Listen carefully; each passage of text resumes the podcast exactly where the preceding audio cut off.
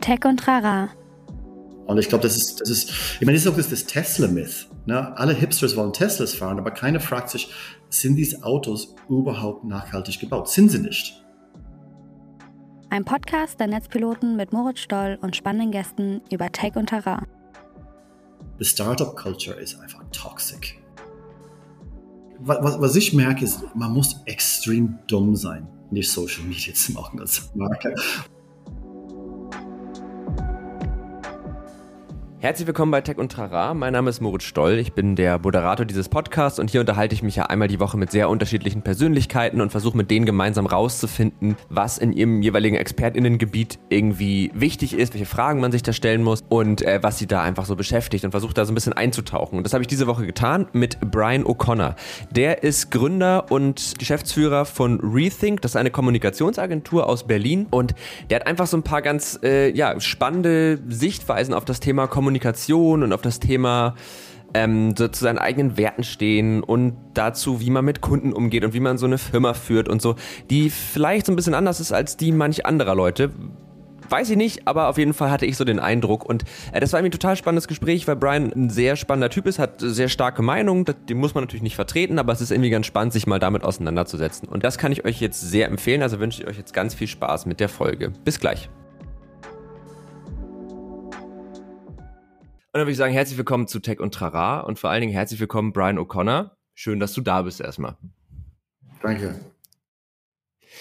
Ja, äh, genau. Ich äh, freue mich sehr über das äh, heutige Gespräch oder auch über die heutige Podcast-Folge, weil wir haben ja im Vorfeld schon so ein bisschen gesprochen. Du bist Gründer und Partner von Rethink, einer Kommunikationsagentur. Das heißt, du beschäftigst dich viel mit dem Thema Kommunikation. Äh, du bist aber halt natürlich auch ähm, als äh, Auswanderer beziehungsweise Einwanderer, je nachdem aus, welcher, aus welchem Blickwinkel man guckt, ähm, immer mal nach Deutschland gekommen und bist sozusagen in dieser ganzen Digitalszene, dieser ganzen Marketing, Digital, Kommunikationsszene gelandet. Du wohnst in Berlin, ähm, was auch ein spezieller Ort ist äh, für viele Menschen, glaube ich. Und äh, ich finde es total spannend, mal so ein bisschen über diese ganze Welt zu sprechen, wie du die wahrnimmst. Da haben wir im Vorfeld schon so ein bisschen drüber gesprochen und natürlich auch einfach die Frage, was macht denn eigentlich gute Kommunikation und gutes Social Media aus, ähm, weil ja doch, und da haben wir ja auch schon kurz äh, uns drüber unterhalten, das ganze Ding LinkedIn und jeder hat irgendwie irgendwelche inspirational Posts und alle führen mega geile Leben und alle machen Social Media und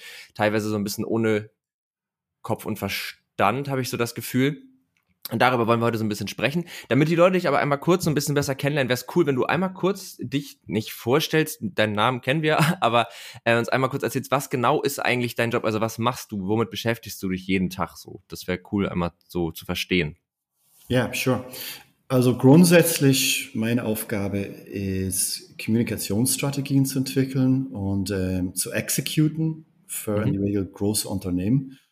Also das hat ähm, viel mit meine Ver Vergangenheit zu tun, weil ich eigentlich bin ich ein gelernter Designer und mhm. ähm, weil ich Designstudios so langweilig fand, ist wirklich das, das Platz des wenigsten Spaß in die Welt. Ich glaube, mhm. eine Schlachterei ist ein bisschen weniger Spaß, aber äh, Designs, Designstudios fand ich immer unglaublich langweilig und ja. ähm, ich habe dann relativ früh angefangen als Creative Director bei Magazines und Newspapers zu arbeiten. Und da mhm. hat es richtig Spaß gemacht. Ich habe immer gerne mit Journalisten zusammengearbeitet und mit den verschiedenen Gewerken, den Newsrooms.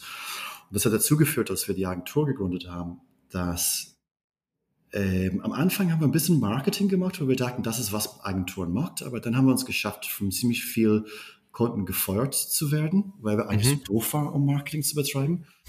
ähm, oder nicht doof genug, wäre meine These. Aber grundsätzlich, anyway, es hat nicht gepasst und ich bin irgendwann vor fünf Jahren zurückgekehrt, das, was ich früher gern gemacht habe, dieses ähm, Stories bauen. Also mhm. grundsätzlich was ist die Geschichte?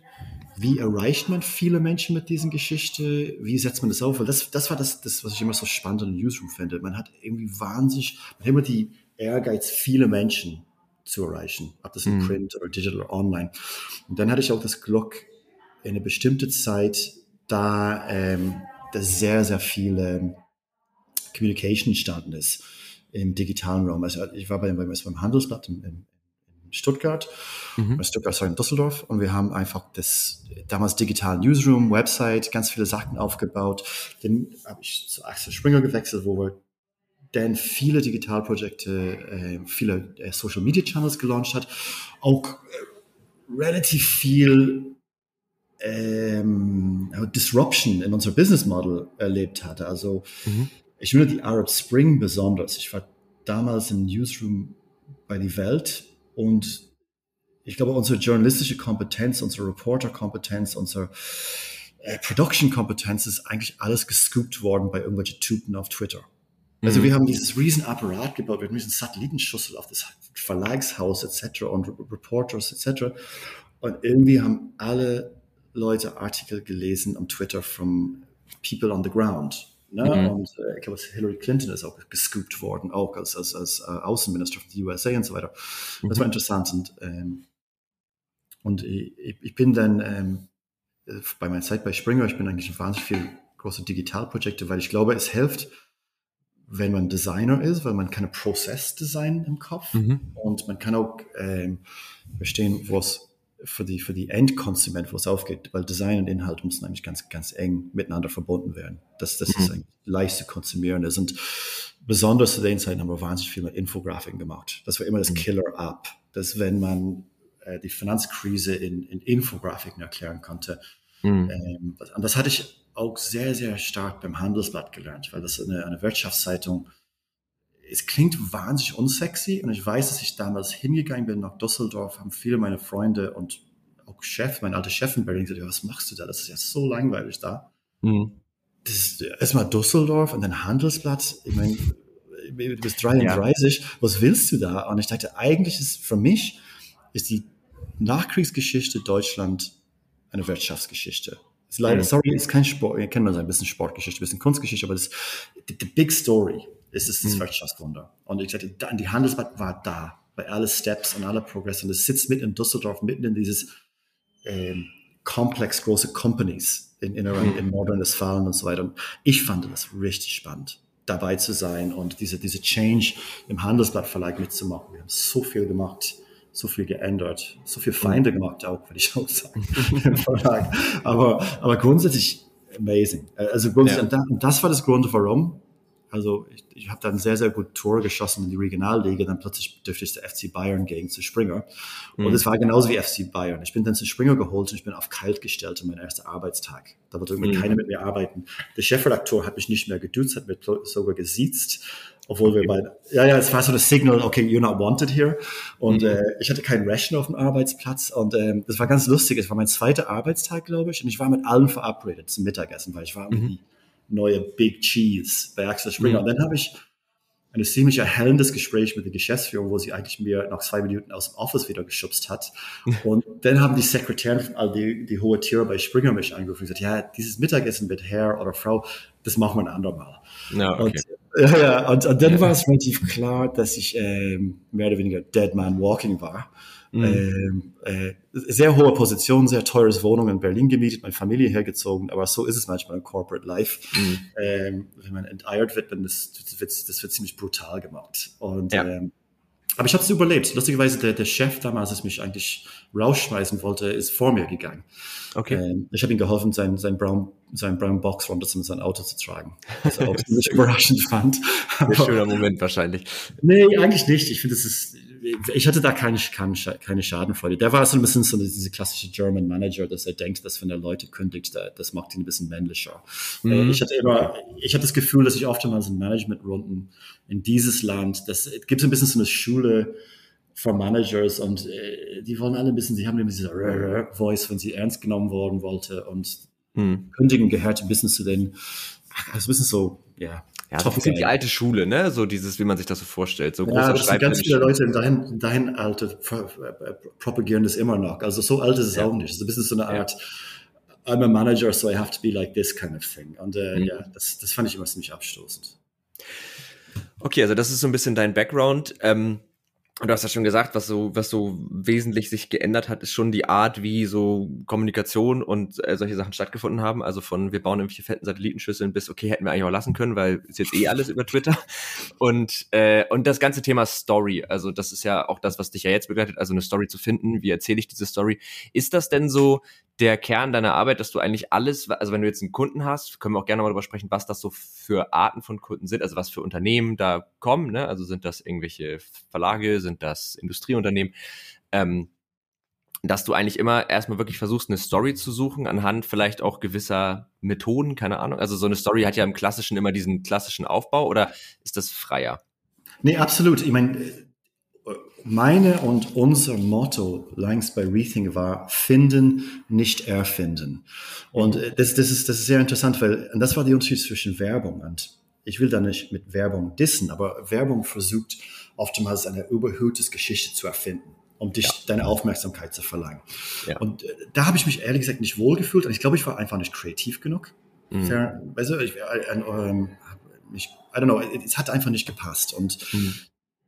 was ich wirklich toll fand, war in große Companies zu gehen und zu gucken, wer sind die Innovators, wer sind die Leute, die coole Produkte entwickeln mhm. ähm, und über den zu reden, weil ich hatte das Gefühl, dass wir manchmal in die Presse, auch in Deutschland, waren wir zu elitär ähm, mhm. darüber zu reden. Da haben wir lieber Interviews mit Jonathan Franzen gemacht jede Woche, statt irgendwie mit den Movers und Shakers unter industrielles ähm, Hinterland mhm. zu sprechen und so weiter, die ich persönlich spannend fand.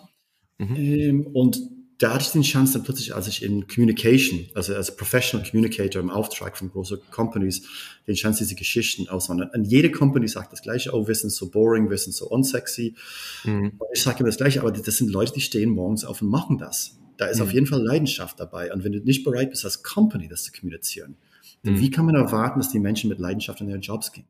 Deswegen ist ja. für mich dieses, diese Marketing Proposition schön und gut, aber wenn du nicht kommunizierst über die Stärke, die Intelligenz, die Drive deiner Mitarbeiter, und ich meine nicht die CEO, das ist total irrelevant. Die CEO ist ein andere ja. Proposition. Ja. Dann fehlt irgendwas. Das heißt im Grunde, also ich habe ich hab gerade ein Bild dazu im Kopf, weil ich habe gestern seit langem mal wieder Fernsehen geguckt. Ähm, das perfekte Promi-Dinner war wirklich furchtbar, aber hat irgendwie den Kopf ganz gut ausgemacht. Und äh, es gab eine Werbung, und das ist, glaube ich, so ein Prototyp für Marketing, für, für eine Sonnencreme und eine normale Creme. Und es war aber nicht Sonnencreme und normale Creme, es war Tattoo-Sonnencreme und Tattoo-normale Creme. Hab dann so ein bisschen recherchiert, das ist einfach ganz normale Creme und ganz normale Sonnencreme. Also man kann auch die für 10 Euro weniger kaufen.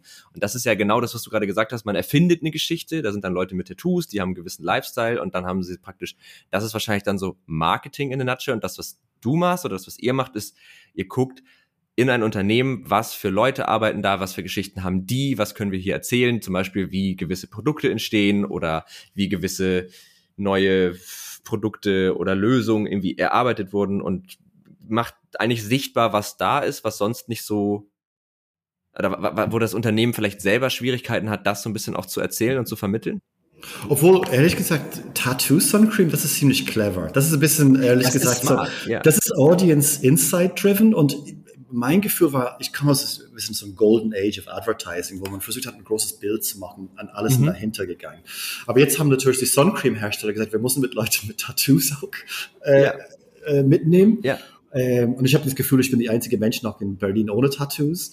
ähm, wahrscheinlich dazu auch zu feige. Aber äh, grundsätzlich, ähm, das ist clever, weil das ist eigentlich, das, das ist mehr als Marketing, das ist auch ähm, Insight-driven Marketing, wo es mehr mhm. die Richtung, wo ich hin will. Ich, ich will auch schon, dass es den Audience bewegt.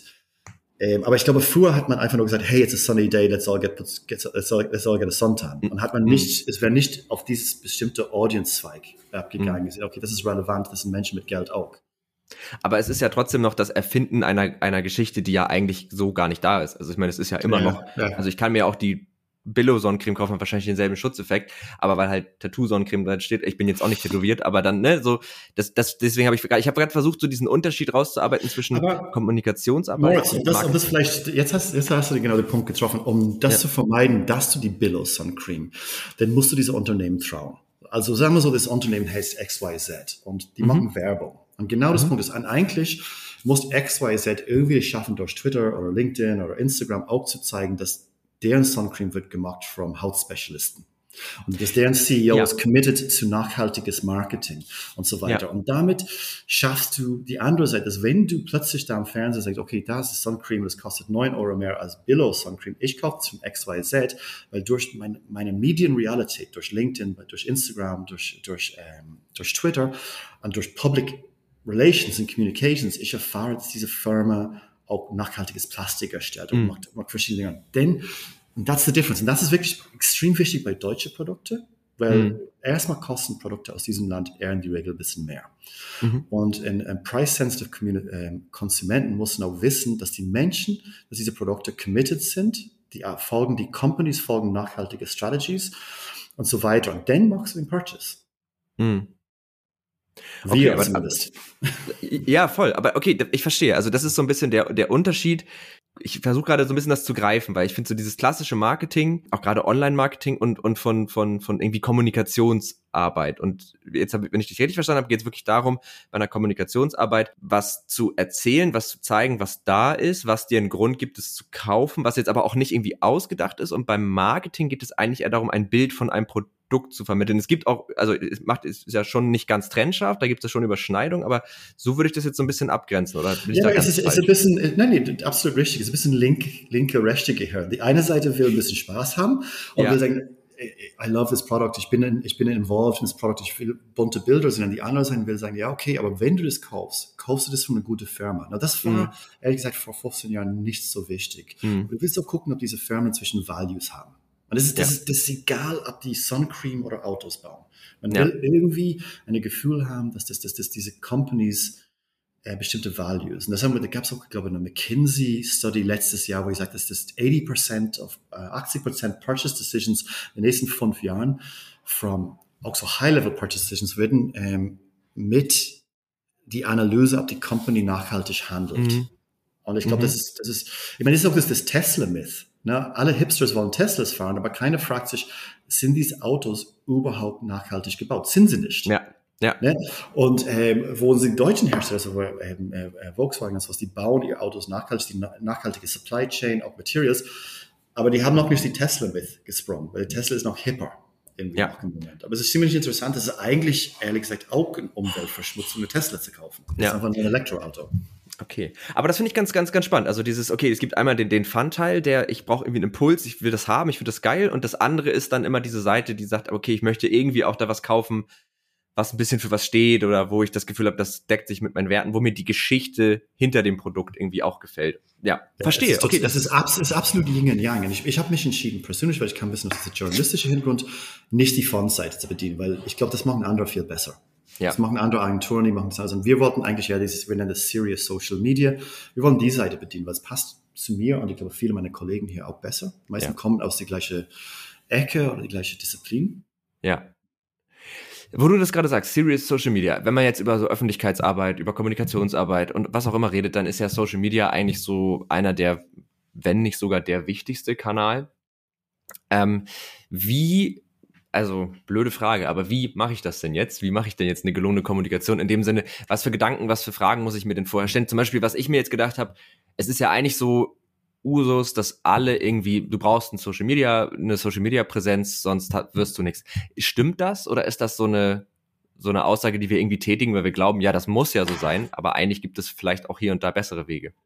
Ja, es ist, wie gesagt, ich, ich vermisse manchmal auch Print-Produkte, aber es ist einfach Fakt, dass es keine mehr nutzt. Ne? Ja. Ähm, und ich vermisse manchmal Big TV-Moments, aber es ist auch eine Fakt, dass es eigentlich auch nicht mehr funktioniert.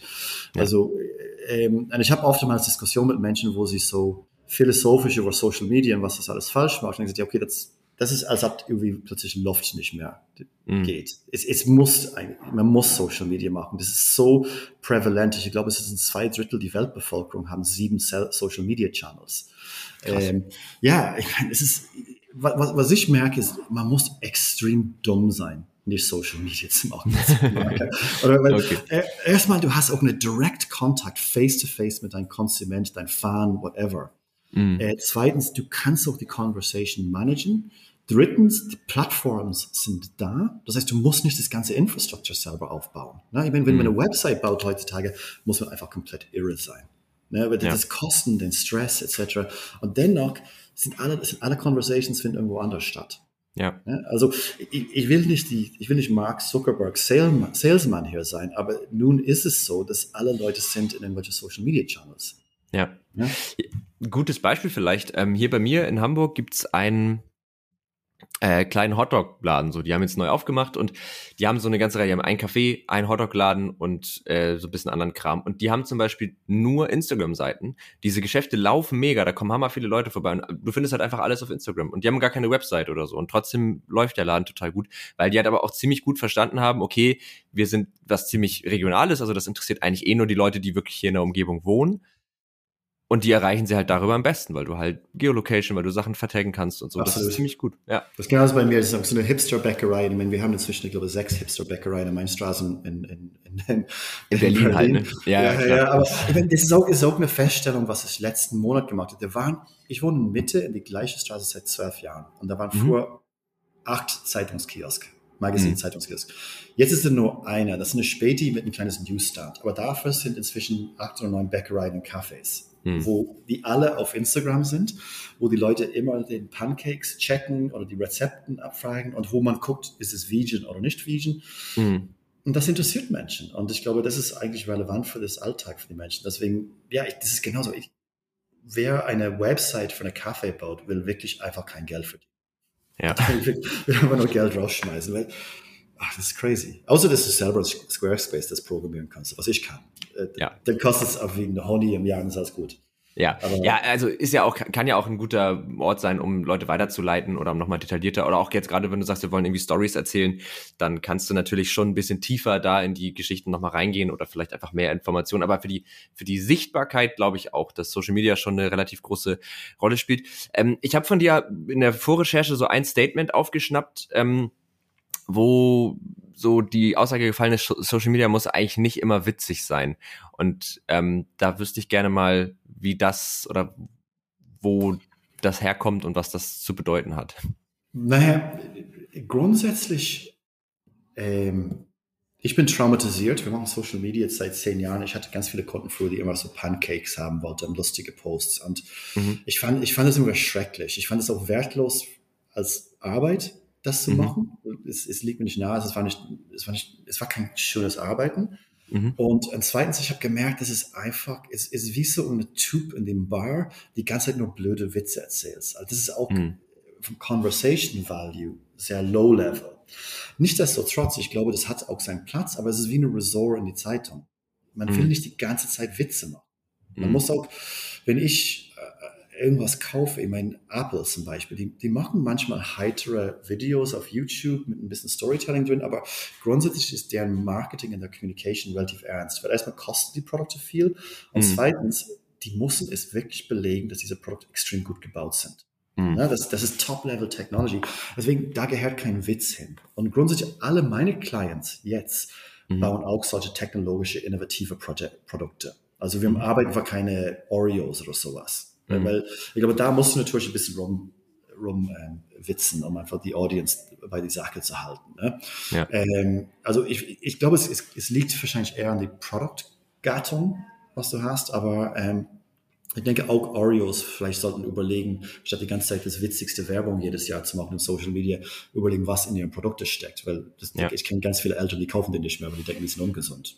Ja. Und du, vielleicht sind Oreos total gesund, aber das weiß ich nicht, weil die machen die ganze Zeit, hey, die, die gewinnen immer die Preise für die witzigste Social Media Werbung und deswegen verstecken sie eigentlich ihre wahre Geschichte. Vielleicht gibt es eine 100 Jahre Backkunstgeschichte hinter Oreos, das weiß ja. ich auch nicht. Genauso wie die BVG. Ich bin, ich bin Berliner und ich fremdel bei die Werbung für die BVG, weil das alles so, scheinwitzig ist. Mm, das ist ein bisschen cringy, ne? So, ja, die übertreiben schon, ja. Oh, ich finde es so, so mega peinlich. Und ich meine, ganz ehrlich, ich würde als Fahrradfahrer, ich, ich habe das Gefühl, die BVG versucht mich jeden Tag zu ermorden oder Busfahrer. Und die mhm. nehmen den Spur immer und sowas. Also diese Wir lieben dich erfahre ich nicht in meinem Alltag. Meine Söhne fahren mit dem BVG zur Schule, verpassen auf die Schule, weil es später ist. Aber nichtsdestotrotz ist die BVG echt eine große Organisation, die vieles mhm. leistet als, als, als Verkehrsunternehmen.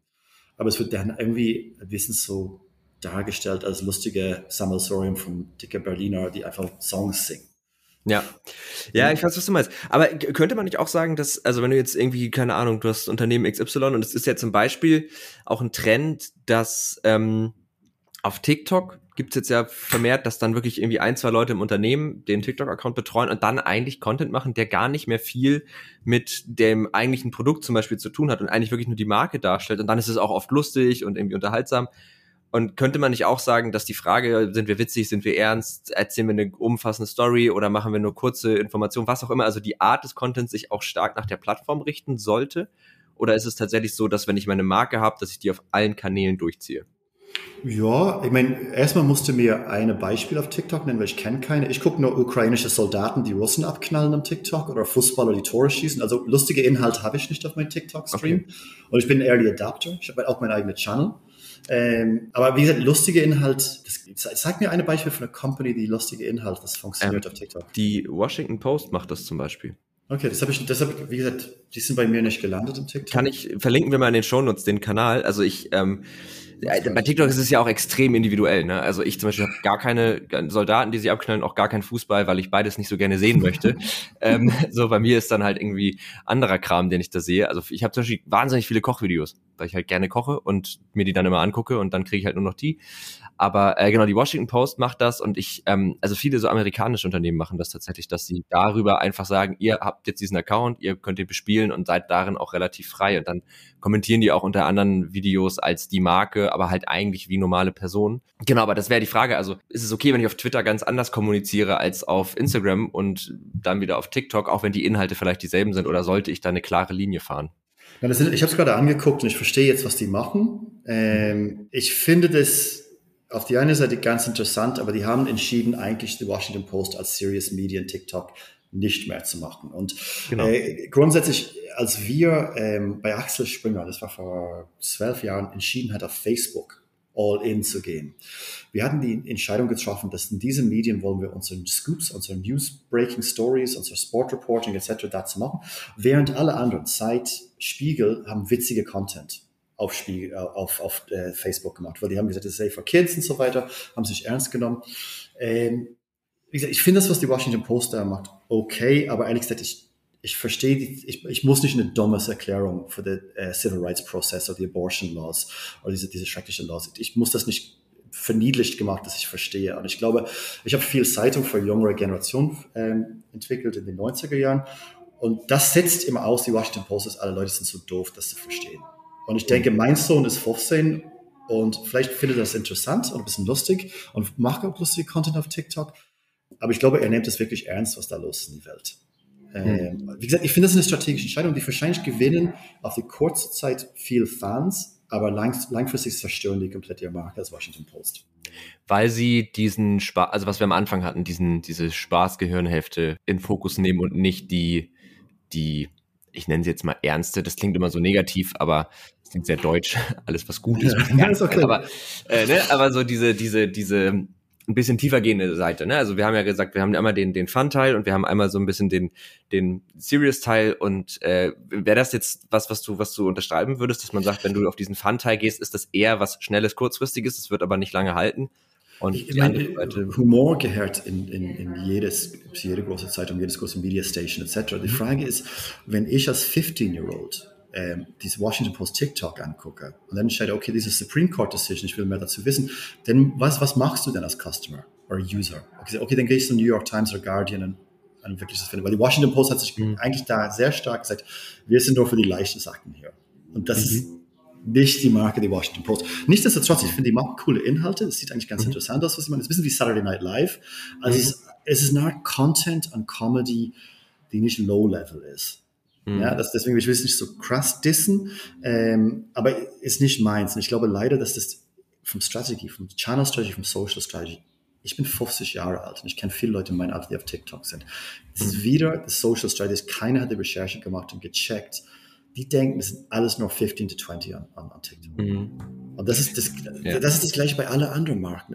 Lustigerweise, einige äh, Marken machen das eigentlich mit nur Advertising-Formats auf TikTok. Bei eigene mhm. Channel, grundsätzlich im Moment entsteht die Regel, mach nicht dein eigener Channel auf TikTok, nutze die Channels von anderen, nutze die TikTok Creators oder Content People und versuche mit mhm. denen in Verbindung zu setzen, weil eigene Channels auf TikTok sind wahnsinnig teuer und sehr, sehr schwer zu bedienen und die Mittel, bedient das nicht TikTok als Channel. Und TikTok für mich ist sehr ähnlich wie MTV in die 80s. Mhm. Ich dass es kam, mhm. gesagt, oh, it's the end of music und oh Gott und diese dreiminütige Rock-Videos und was ist mit mhm. den Alben passiert. Und jetzt hat TikTok das noch enger komprimiert. Aber dennoch damals in die 80s, das wäre es, ab wenn U2 sagt, okay, weißt du was, wir machen einen extra U2-Channel als Counterpoint in MTV und hoffen, dass die Leute die ganze Zeit U2 gucken wollen. Das wäre nicht mhm. aufgegangen. Die haben es auch richtig gemacht. Die haben Videos gemacht und den auf MTV gespielt. Mhm. Ja, und mit coole äh, Directors oder Producers die Videos produziert. Das war die, die MTV-Proposition. Und das ist eigentlich bei TikTok, was man immer noch machen kann. Man kann mit coole Creators arbeiten, mit äh, Menschen, die influential am TikTok sind, zusammenarbeiten. Auch Stars sind sehr, sehr gern gesehen. Ja, man, man kann beides machen. Mhm. Okay. Ja, also ist wahrscheinlich eh bei diesen ganzen Dingen ähm, auch immer die Frage, also oder immer diese, diese Sache, es gibt halt nicht das eine oder andere, das ist nicht, das eine ist definitiv gut und das andere ist definitiv schlecht. Wahrscheinlich ist es immer auch irgendwo ein Kompromiss. Und ich könnte mir auch vorstellen, dass man, dass man einfach auch sagt, keine Ahnung, man, man durchmischt diese Content-Formate, weil du ja vielleicht mit dem, mit dem eher lustigen, eher lockeren äh, eine niedrige Barriere schaffst und dann die Leute halt angelst und die dann aber auch an ernstere Videos ranführst oder sagst, wenn ihr dazu mehr wissen wollt, in dem Video erfahrt ihr dann wirklich nochmal richtig viele Informationen oder so. Ähm, dann hatten wir noch so ein bisschen das Thema, das fand ich auch noch ganz spannend, so dieses zu den eigenen Werten stehen. Ich, ähm, das bezog sich stark auf ähm, eigentlich auch auf die Arbeitswelt und auf das ähm, in gerade in unserer Branche arbeiten, wo ja jeder eine geile Idee hat, wo es wahnsinnig viele Startups gibt, wo ähm, eigentlich alle auf der Suche sind nach was, womit sie irgendwie erfolgreich werden können und ähm, ist das denn, was du wahrnimmst, dass viele Leute eher nicht so sehr zu ihren eigenen, in Anführungsstrichen, Werten stehen oder da nicht so sehr ähm, sich selbst und ihrer eigentlichen Idee treu sind? Naja, die Arbeitswelt als sich findet sich echt krass im Umbruch im Moment. Ne? Das, ist, das, das ändert sich alles. Und ich meine, ähm, für mich, ich habe seit Jahren keine feste Arbeitsplatz. Also das Corona hat für mich in meinem Alltag nichts geändert, außer dass als die erste Welle kam, bin ich plötzlich wieder ins Büro gegangen für die erste Mal. ich wollte, ich war, weil es war endlich mal leer und ich, äh, ich konnte was machen der und äh, ja, es war ja. eigentlich ganz schön. Wir waren so viele Leute zu Hause bei uns und so weiter. Aber äh, grundsätzlich, ähm, ich merke, das sind die Leute, die bei mir arbeiten, hier bei Rethink, ist viele wollen zu Hause arbeiten, viele wollen ab und zu mal reinkommen. Ähm, ich glaube, viele versuchen in eine nicht autoritäre Umgebung zu arbeiten. Also ähm, und das hat mich auch extrem, als ich jünger war, ich angefangen zu arbeiten, das, das war alles anders und, das war eigentlich muss man sagen wirklich schrecklich. Ne? Du, mhm. du warst wirklich der, der eine Chef ausgeliefert, der einfach gesagt, wie es lang geht, der auch gesagt, wenn deine Urlaub war etc. Und das Gefühl von Freiheit mit Job überhaupt nicht da. Und auch dann das, das zweite Ding ist auch Kreativität und dich ähm, weißt du, das ist diese Reason why.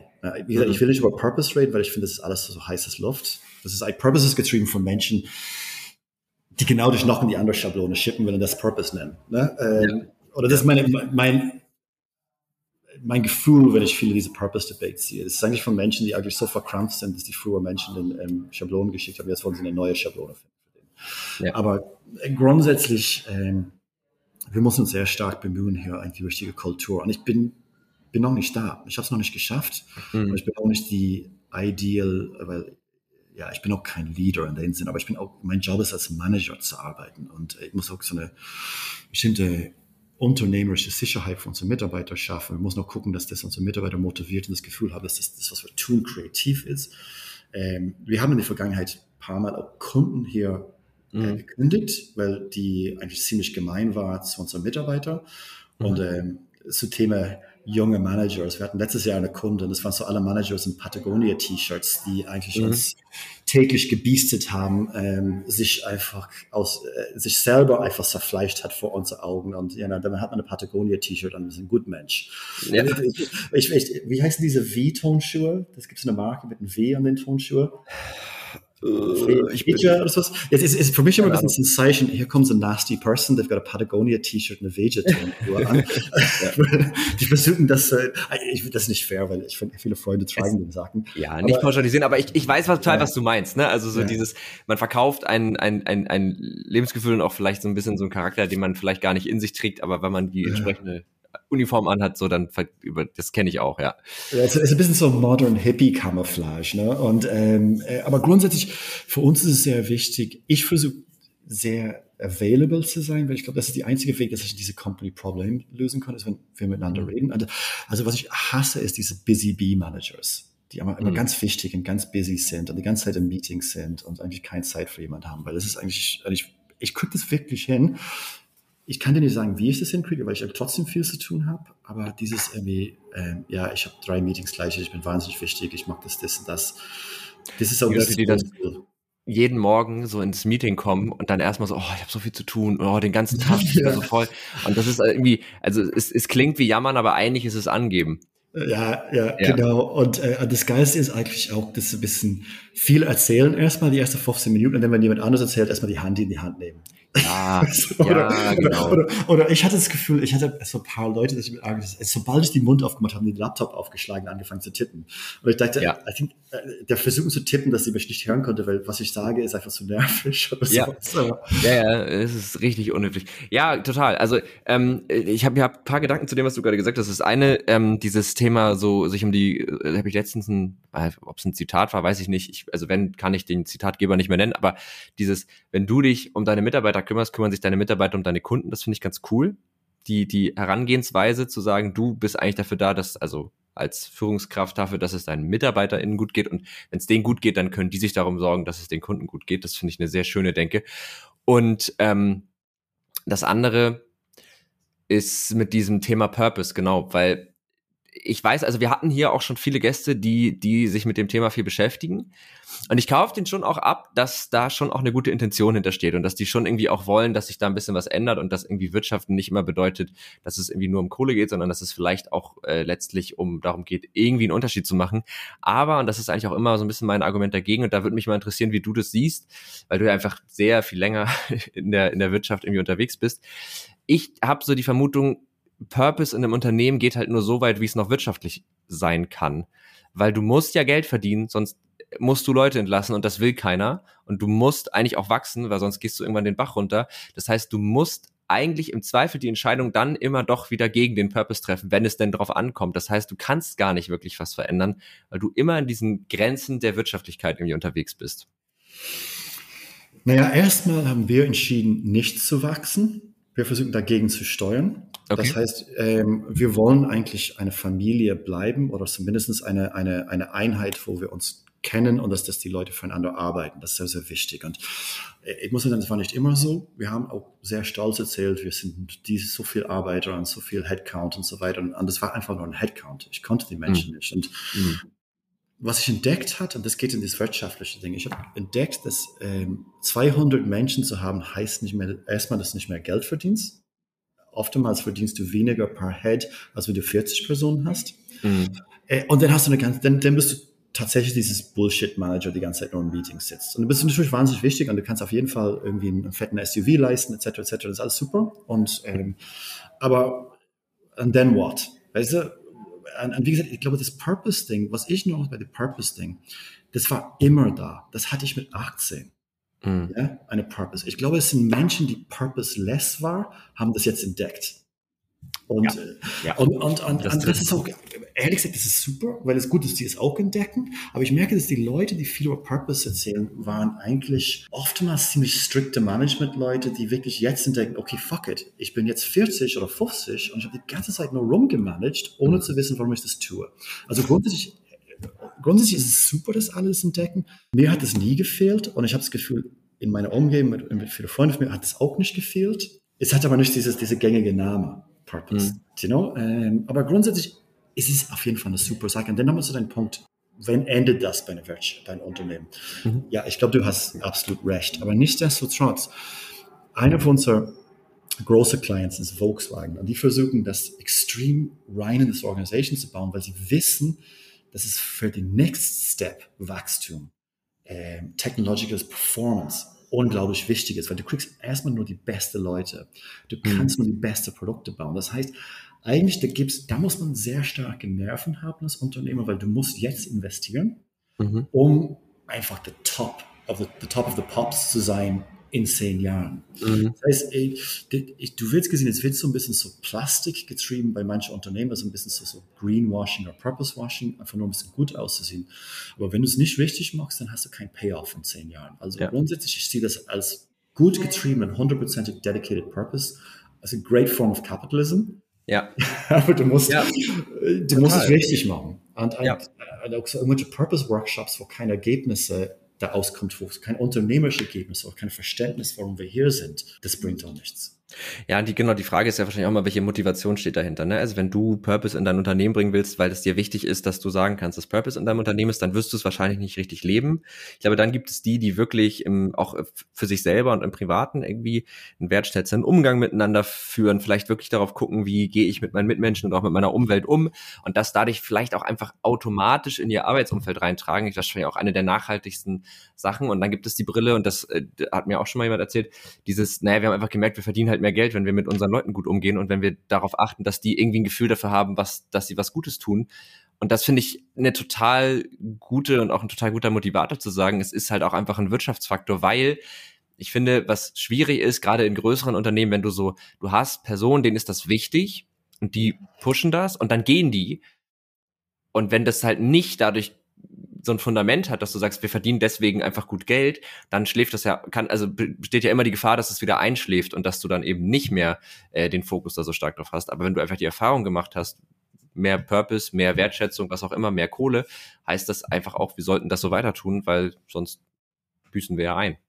Ja, plus es, es ist auch verbunden mit so einer Art heile Welt verstanden. Ne, das, das, das, ich lebe in Berlin Mitte, das ist auch so eine Mittelklasse weiße Oase, wo die Leute ähm, nutzen Anwälte zu gucken, dass ihr Kinder nicht in die Schule gehen mit Kindern mit halbwegs dunkler Haut und so weiter und dann äh, haben eine Zeitabo nebenbei. Ne? Und, das ist, mhm. und diese Dinge sind selbstverständlich. Und auch, ähm, ich weiß, wir hatten so eine Format bei Rethink vor ein paar Jahren, so eine Art Happiness-Workshop. Mhm. Und ich fand das so total abstoßend, weil ich denke, ich bin eigentlich auch wahrscheinlich nicht immer happy und manchmal, wenn ich nicht happy bin, ich bin ich wahnsinnig kreativ. Und ich hatte das Gefühl, das ist irgendwie so eine Form von Nazism, einfach alles zu beschreiben, wie wir alle happy sein sollten die ganze Zeit. Äh, und ich fand, ich fand, ich fand es wirklich schlimm. Ich, ich weiß, ich habe da auch schlechte Laune gemacht bei dem Workshop und einen Tag verdorben. Ähm, ich weiß, die Impuls war richtig und gut, aber ich weiß, dass einer von den Strategen hat mir danach gesagt, dass eigentlich wir gemerkt haben, dass das Mensch, das die Happiness Workshop angetrieben ist, das Grund, warum wir alle unhappy sind. Ja. ich habe gesagt, okay, das war wahrscheinlich auch nicht deren Verständnis, aber ja, ja. Es, ist, es, ist, so, wie die Welt tickt halt. Ne? Da habe ich letztens ein ganz cooles Interview gesehen. Ähm, kennst du auf Netflix äh, My Next Guest Needs No Introduction mit David Letterman? Und da hat er sich mit Ryan Reynolds unterhalten. Und der hat dann gesagt, was, also ich glaube, die Frage war sinngemäß, hat Letterman ihn gefragt, was machst du so anders als deine Eltern mit deinen Kindern? Und er meinte, er, wir wurden dazu erzogen, immer glücklich zu sein. Mach das, was dich glücklich macht, sei glücklich und so. Und er meinte, wir erziehen unsere Kinder so, alles, was du fühlst, ist okay. Und es darf auch alles da sein und du musst nicht immer glücklich sein. Und das finde ich halt, also das finde ich ganz, ganz spannend, weil diese, dieses, alles muss toll sein und alles muss immer glücklich sein, das kann ja gar nicht funktionieren. Siehe Krieg, Pandemie, was auch immer.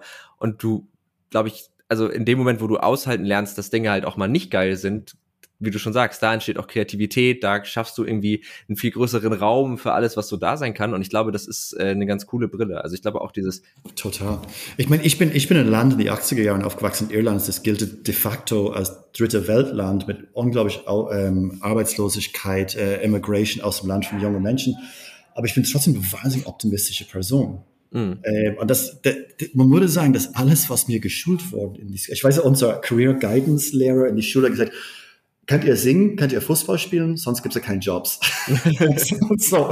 Ähm, äh, und ich konnte beide nicht so gut, ehrlich gesagt. Aber also, es war, äh, äh, ich, ich glaube, du kannst nicht ähm, das forcieren, dass Menschen glücklich wird oder Menschen positiv sind. Ich habe das Glück, dass ich bin trotz des, des Ganze auch unglaublich optimistisch. Mhm. Ähm, aber ähm, ja, ich sehe das genauso wie du. Du musst, und, und, und dennoch kommt das Schulsystem, weil das Schulsystem zerstört genug bei unseren Kindern. Mhm. Ich, ich merke, wie das, das Kreativität aus meinen drei Kindern jeden Tag rausgeprügelt wird. Ähm, und das systematische, preußische Bullshit, was man Schul äh, nennt, einfach da auf den draufgetragen wird. Ähm, aber also, das, das finde lustig. Ich war letztens bei einer Elternabend, wo die, die Eltern das gefordert haben. Ja, wieso mhm. macht ihr nicht mehr das und nicht mehr das, wie wir das in der Schule gemacht haben? Die Lehrer hat gesagt, ja, aber das brauchen wir nicht mehr, um deine Kinder zu entwickeln. Ja. Ja. You know? ähm, ja, das ist, das ist so ein Knowledge Gap halt. Ja, ja, und auch, also jetzt, wo wir da gerade so drüber reden, dieses, dieses typische Bild von so einem jungen Startup. Alle sind da, haben mega Spaß bei der Arbeit und so. Irgendwas hat mich daran immer abgestoßen. Und ich glaube, also, was machst du denn, wenn du einen Scheißtag hast? Dann kannst du eigentlich nicht zur Arbeit gehen und dann musst du die ganze Zeit so tun, als hättest du keinen Scheißtag und als wärst du nicht irgendwie aufgestanden und hättest gedacht, boah, nee, ich gar keinen Bock heute. Aber ich glaube, ein gutes Arbeitsumfeld erlaubt dir halt auch einfach mal zu sagen, Leute, ich habe heute richtig schlechte Laune, lasst mich einfach in Ruhe, macht was ihr wollt, morgen ist vielleicht geiler. Aber du weißt was, dieser Scheißtag ist das Essenz des Guttag. Weil das Lustige ist, ja. bei, bei mir ist es so, dass wenn ich einen Scheißtag habe oder einen Scheißmorgen, oftmals ist es einfach, mein, mein Gehirn schaltet ab, weil irgendwas kommt. Und ich, mhm. ich muss, ich muss, ich bin auch relativ gelassen, deswegen kann ich das gut managen, weil ich weiß, dass, dass das wird dazu irgendwas führen. Mein Körper, mein mhm. Geist, irgendwas sagt mir, dass the big idea is around the corner, irgendwas anderes. Das ist, ich bin jetzt 50, mhm. ich habe das jetzt gelernt. Das ist nicht mhm. einfach zu lernen. Und die Startup Culture ist einfach toxic. Es ist wirklich, ähm, ich, ich höre das von wahnsinnig vielen Leuten, dass sie uns gekommen sind aus Startups, die hatten das Gefühl, dass sie dürfen nicht vor 20 Uhr gehen, weil das nicht die Erste aus dem Büro sein und alle anderen da gesessen, aber nie was zu tun und alle haben irgendwie so gutes Gehalt, Top-Titel, aber eigentlich machen sie alles alleine, weil es eigentlich keinen Staff gibt und so weiter. Und dann hast du immer den CEO, ist irgendwie so eine Anwaltshündchen aus Hamburg oder sowas, die einfach nur der nächste Mark Zuckerberg sein will. Mhm no offense to Hamburg people, aber das ist, weißt du, ja, du, äh, die Anwaltshündchen aus Hamburg, also fühle ja, mich ja. nicht schon angegriffen. Ja. Nee, nee, also ich weiß, was ich meine, das ist, das ist auch mhm. so ein mhm. bisschen eine Kultur in Berlin. Ich, ich habe auch äh, bei, ähm, bei die ähm, Plug and Play in Berlin, ich habe ganz viele Startups gementort und ich würde sagen, überwiegend 70 Prozent davon waren richtige Arschlöcher. Sorry, dass ich jetzt so direkt sage. Die hatten immer so eine ja. Freundin, Tamara, die den Kaffee gebracht hatte und äh, gedacht hat, okay, ich, ja, jetzt nur eine Frage der Zeit, bis ich so reich, reich bin wie Mark Zuckerberg. Und meine Rolle da war einfach, denen ein bisschen an ihrer Communication Strategy zu arbeiten. Deswegen war ich als Gast bei den Accelerator. Mhm. Und die meisten haben sich nicht damit auseinandergesetzt. Was heißt diese Brand? Was heißt diese Marke? Was bin ich für ein Communicator? Wirklich, wirklich schlimm. Ja. Wirklich Und es ist ja auch oft einfach, also ne, ich, ich will das auch gar nicht pauschalisieren. Es gibt mega coole Startups, es gibt auch mega coole Startup-GründerInnen und so. Also das will ich überhaupt nicht äh, sagen. Ähm, es ist ja einfach oft dieses eine bestimmte Bild, was man davon hat. Und das ist natürlich sehr dominant.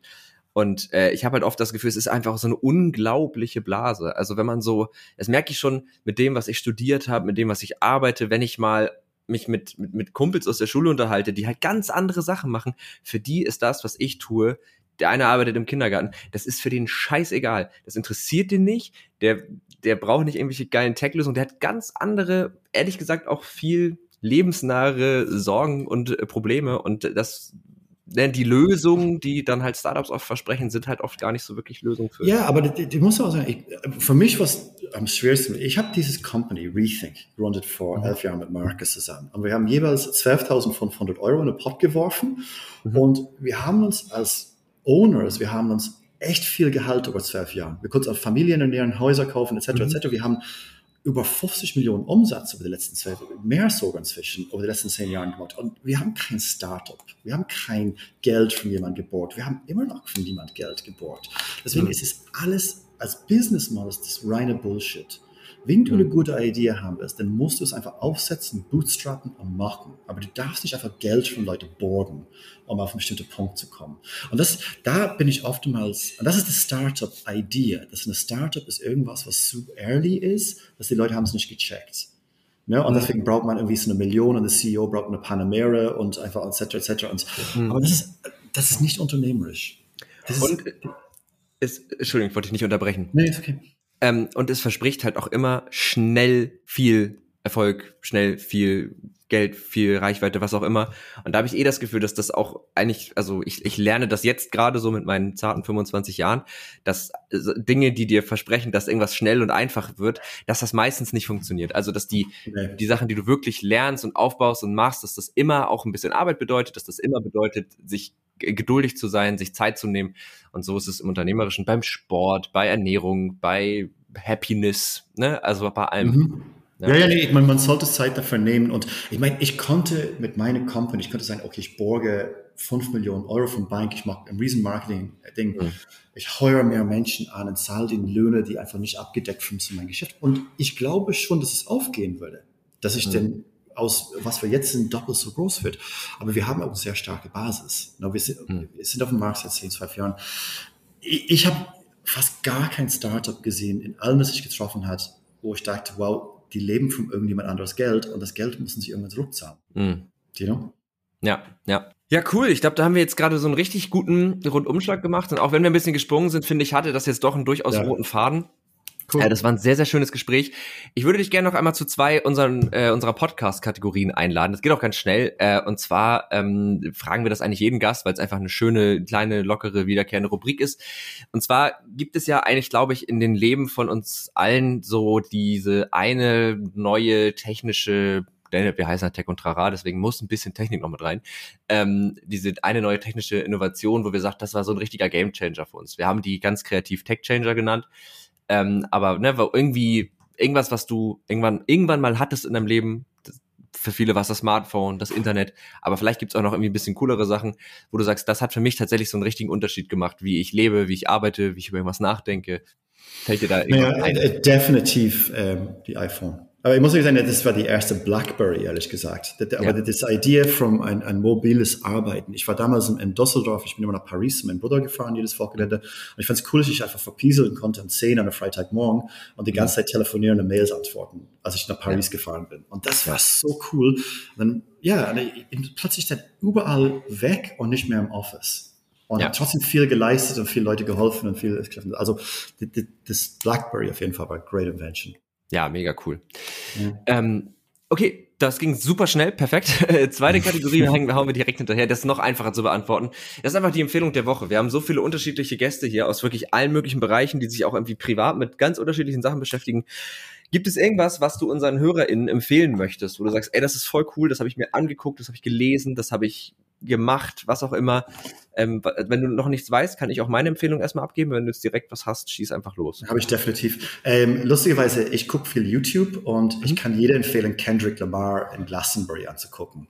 Ich kann, ich kann jeder empfehlen, alle Glastonbury-Videos, die Performances, mhm. weil es sind mhm. alle Bands Top-Level. Ich bin ein riesen Music-Fan mhm. und ich gucke das auch mit meiner Tochter inzwischen. Und, aber Kendrick Lamar Glastonbury war für mich, und ich, ich habe ihn eigentlich, ich fand ihn einfach stupid als Artist für eine lange Zeit, aber ich habe mhm. endlich mal verstanden, was ihn so groß macht. Und mhm. was das, das war wie Othello in Salzburg, aber in Glastonbury für 100.000 Music-Fans. Amazing. Ja, ja, cool. Ähm, meine Empfehlung geht ein bisschen in eine andere Richtung. Ist ein Buch, ein Roman, den kennen wahrscheinlich auch eine Million Leute, aber ich bin jetzt erst drüber, ich habe jetzt endlich mal die Säulen der Erde von Ken Follett gelesen. Ah, habe ich auch nicht gelesen. Es ist mega geil. Ich habe auch ein bisschen recherchiert. Es ist tatsächlich historisch sehr akkurat. Also die cool. ganzen Geschehnisse drumherum sind sehr, sehr gut beschrieben. Und vor allen Dingen sagen viele, ähm, der Alltag, der da beschrieben wird, um 1100 nach Christus, ist sehr, sehr gut an das angelehnt, was wir heute darüber wissen, wie die Menschen damals gelebt haben. Und das, ich, also, ich finde, Geschichte macht so richtig Bock, wenn du nicht Fakten lernst, sondern wenn du wirklich ein Gefühl dafür kriegst, wie war das Leben damals. Und das ja. habe ich auch erst weit nach der Schule verstanden, um an das, was du vorhin gesagt hast, nochmal anzuknüpfen. Ähm, aber ein großartiges Buch. Aber noch cool. Ja, das, das, das, ist aber ganz interessant, weil ich habe mit, mit ein paar Autoren am Wochenende, wo, so ein paar Biers, wir haben über Sackbücher. Und mhm. einer ist ein Sackbuchautor und hat gesagt, hey, lass den Scheiß. Sackbücher sind einfach nur Müll. Äh, schreib doch einen Roman. Das, das hast du in dich drin und ehrlich gesagt, die beißen Roman, man lernt mehr aus Romanen denn aus Sackbüchern. Und es war also ein sehr interessantes Gespräch zu diesem Thema.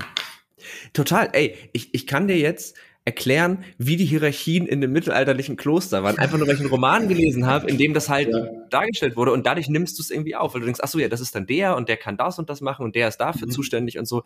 Wenn ich das in einem Geschichtsbuch so ganz klassisch gelesen hätte, hätte ich das mir niemals cool. gemerkt. Ja. das lese ich mir, das ist interessant. Ich, ich, ich, gehe segeln für eine Woche demnächst. Das ist vielleicht genau das Richtige für so ein Boot. Ist auch, also ist auch ein Backstein so vom Format her. Also hast du genug, genug Stoff okay. dabei. Ja, gut zu wissen. Alright, cool. Ja, Brian, ähm, wir wären damit tatsächlich äh, am Ende des Podcasts angelangt. Gibt es noch irgendwas, was du noch loswerden möchtest? Noch irgendwas, was du erzählen möchtest? Alles gut, danke. Okay, danke, ja, dann sage ich auch, mir hat es sehr, sehr viel Spaß gemacht. Es war ein total angenehmes Gespräch. Ähm, und wenn ihr noch irgendwie Fragen habt, dann schreibt uns natürlich gerne jederzeit an techundtrara.netzpiloten.de oder ihr findet uns sonst auch auf Twitter unter Tech und Trara oder unter Netzpiloten. Äh, auf Instagram, LinkedIn halt die klassischen Kanäle unter Netzpiloten. Und wir freuen uns immer, wenn ihr diesen Podcast bewertet. Tatsächlich ist das eine Sache, mit der ihr uns extrem helfen könnt, insbesondere auf Spotify. Einfach mal eine 5-Sterne-Bewertung dalassen. Wer schlechtere Bewertungen dalassen möchte, kann einfach auch trotzdem eine 5-Sterne-Bewertung dalassen und danach eine wütende Mail schreiben. Das wäre für uns besser. Ähm, und ansonsten Vielen Dank fürs Zuhören. Vielen Dank, Brian, dass du da warst. Und Danke. bis bald. Tech und Rara, ein Podcast der Netzpiloten mit Moritz Stoll und spannenden Gästen über Tech und Terrain.